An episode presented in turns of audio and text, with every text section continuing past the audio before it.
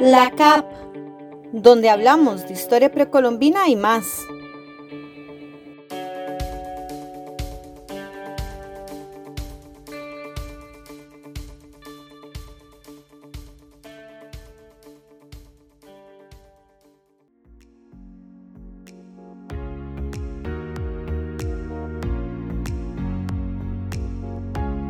Bienvenidos, estamos de vuelta con un nuevo episodio en este espacio que hemos creado para dar a conocer las labores del Laboratorio de Arqueología. Vamos a continuar hablando sobre las colecciones que alberga la CAP. En esta ocasión discutiremos sobre la colección especial, es decir, aquellos artefactos que muestran características singulares y que por este motivo se agrupan en esta categoría.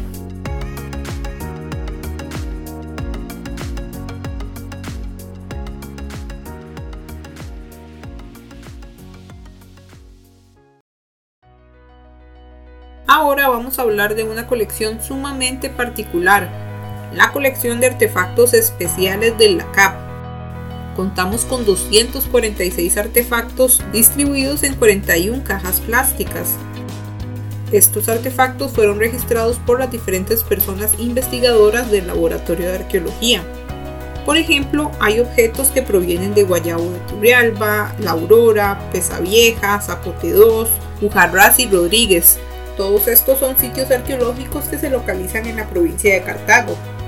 Además tenemos objetos de Palo Blanco, las pilas y sojo que son de la provincia de Guanacaste, mientras que también la colección incluye artefactos de Desanti, Bolio y Tefo provenientes de Alajuela, así como Java y Bruce Malis que son de Punta Arenas.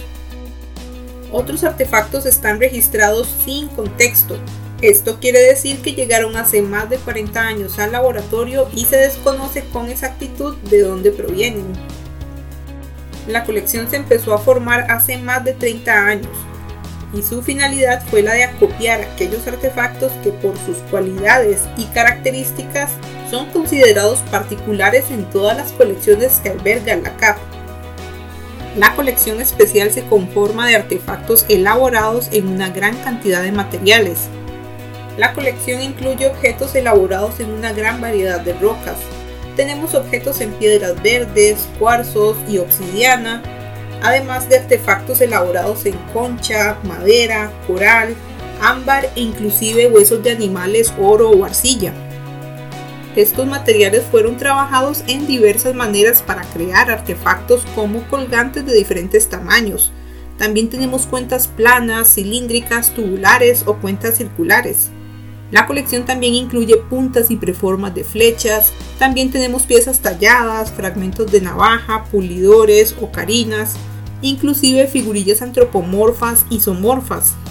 La colección también presenta bases para espejos, teselas, orejeras, sonajeros, inclusive moldes o sellos. Cada pieza de la colección especial está registrada en un inventario, en donde a cada uno de los materiales se le ha asignado una sigla y un número consecutivo. Estas siglas corresponden a los códigos asignados por el Museo Nacional de Costa Rica, así como las siglas del catálogo interno de la CAP. También los artefactos presentan una descripción, sus dimensiones y varias fotografías útiles para identificarlos.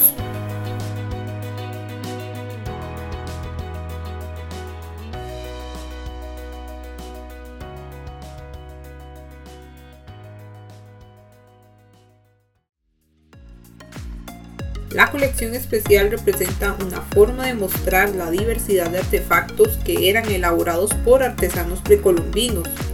El valor de cada pieza está en la historia patrimonial de esta colección. La colección especial nos da la oportunidad de analizar una gran variedad de artefactos, a la vez que nos permite conservar la riqueza patrimonial que poseemos en Costa Rica.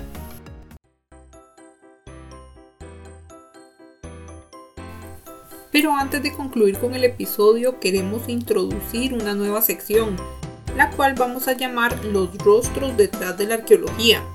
Acá conoceremos a las personas profesionales en arqueología, así como sus intereses, sus motivaciones y uno que otro dato curioso sobre las personas invitadas. Entonces, sin más demora, conozcamos a la invitada de este episodio. Mi nombre es Daniela Quesada, Yo en este momento trabajo como consultora en arqueología en el ámbito privado. Eh, soy consultora ambiental ante la CETENA y estoy inscrita eh, ante la Comisión Arqueológica Nacional como consultora privada de arqueología. Eh, mi área de interés en este momento es el trabajo en, para los estudios de impacto ambiental, el componente de 1, protocolos para los estudios de impacto ambiental, eh, certificaciones y además proyectos eh, de salvaguarda del patrimonio arqueológico. Esto en miras a la protección del patrimonio. Además de estas áreas de interés, me interesa mucho trabajar en lo que son las evaluaciones eh, arqueológicas, eh, lo que son los rescates arqueológicos. Recientemente fui parte y responsable de un rescate arqueológico en la zona de Heredia, en donde debido a la expansión urbana se va a desarrollar un parqueo y bueno, la arqueología presente dentro del lote requería de todos los trabajos desde la profesión de arqueología para el rescate del patrimonio y bueno, en ese sentido sí continuaría, digamos, trabajando en todo lo que significa la salvaguarda del patrimonio. Por otro lado, bueno, he estado también trabajando en conjunto con otros profesionales de arqueología de Centroamérica en relación a las investigaciones en torno a la figura del felino dentro de la arqueología de Costa Rica y bueno, de cuándo está presente, en qué tipo de colecciones, en qué tipo de materiales y este, cómo las sociedades o las comunidades indígenas del pasado y que aún todavía lo podemos ver en, las, en la comisión de las comunidades indígenas, territorios indígenas actuales, ven el pelino dentro de su, dentro de su cotidianidad.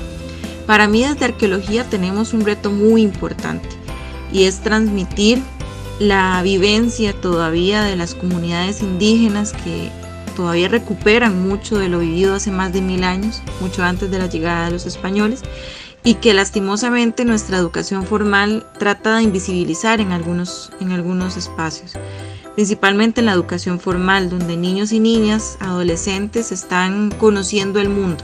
Para mí los arqueólogos, las arqueólogas tenemos todo un reto de transmitirle al, a la población actual que todo lo que ellos produjeron, todo lo que ellos vivieron, lo que el, conocimiento que también desarrollaron a la hora de la creación de materiales, de la construcción de sus viviendas, de llevar a cabo cierto tipo de rituales funerarios, es la historia de todos y todas nosotras, de las personas que todavía hoy vivimos en este territorio, ¿verdad? Y recuperar eso es parte también de nuestra historia y de nuestro imaginario colectivo actual. Y por eso creo que es tan importante el papel que podamos tener en la salvaguarda del patrimonio de la mejor manera, de poder además traducir todo ese conocimiento, producciones eh, o documentos, artículos, exposiciones, que podamos eh, enseñar un poco lo que ellos hacían hace mucho tiempo. ¿Verdad? Y, ojalá crear un vínculo mucho más estrecho, no nada más que sea una historia que pasó, sino algo que nos, pues nos lleva también en la sangre, ¿verdad? Porque evidentemente nuestras poblaciones mestizas eh, están inmersas también de mucha cultura y muchas tradiciones de sociedades anteriores y es parte de nuestro papel en la sociedad actual. En relación a por qué quise estudiar arqueología, para mí desde muy joven ha sido una pasión entender cómo desde hace más de 2000 mm, años el ser humano viene desarrollando toda una complejidad arquitectónica, de desarrollo eh, como colectivo, como sociedad, transformándose y produciendo además eh, conocimiento en el mundo. Desde muy joven, desde el colegio, me interesaba mucho entender cómo la cultura egipcia había evolucionado tanto miles de años atrás. Siempre fue una pasión para mí entender no solamente la desde la visión faraónica o de los grandes, los grandes templos y pirámides egipcias, sino también quienes construían este tipo de infraestructura eh, las personas reales, las personas de carne y hueso que en ese momento eran esclavos, ¿verdad? Y cómo las grandes ciudades egipcias fueron creciendo hasta ser los grandes imperios. Y bueno, a partir de eso y a partir de empezar a leer y retomar algunos, algunas lecturas en, mi adolescencia, fui entendiendo todo lo que conllevaba la profesión de arqueología eh, que no solamente existían los egipcios, sino que había muchas culturas más y que bueno, nuestra región, Latinoamérica, no escapaba de ello, ¿no? Al decidir la carrera, de, en el momento de la elección de la carrera en, en la universidad, no dudé en ningún momento que era la arqueología mi pasión y este, seguir descubriendo y entendiendo cómo nuestros antepasados, ¿verdad? Tuvieron una historia enorme que lastimosamente hoy en la educación formal en nuestro país todavía no se retoma como debería, ¿verdad? Y que es también tarea nuestra como arqueólogos, como arqueólogas, transmitir todo el conocimiento que ellos y ellas dejaron y que a partir del resto material, de los materiales que podemos excavar, que podemos estudiar a profundidad, podemos dar un, sentido a lo que ellos hicieron hace más de mil años antes de la llegada de los españoles a nuestro continente. Y bueno, parte de todo ese trabajo es lo que, lo que me hizo, me impulsó, parte de toda esa, esa producción de conocimiento fue lo que me impulsó a terminar la carrera de antropología y posteriormente a, concretar la maestría en antropología con énfasis en arqueología y eh, continuar, ¿verdad?, laborando en, este, en esta área, ¿verdad? Gracias a todos por su apoyo a la CAP. Por favor no olviden seguirnos o regalarnos un me gusta en cualquiera de las plataformas de la CAP. Estamos en Spotify, iTunes, Radio Public o Google Podcast. Y recuerden que pueden seguir enviando sus comentarios al correo electrónico arqueología.eja.ucr.ac.cr. Nos vemos muy pronto. Guiones a cargo de Carolina Cavalini Morales y María López Rojas.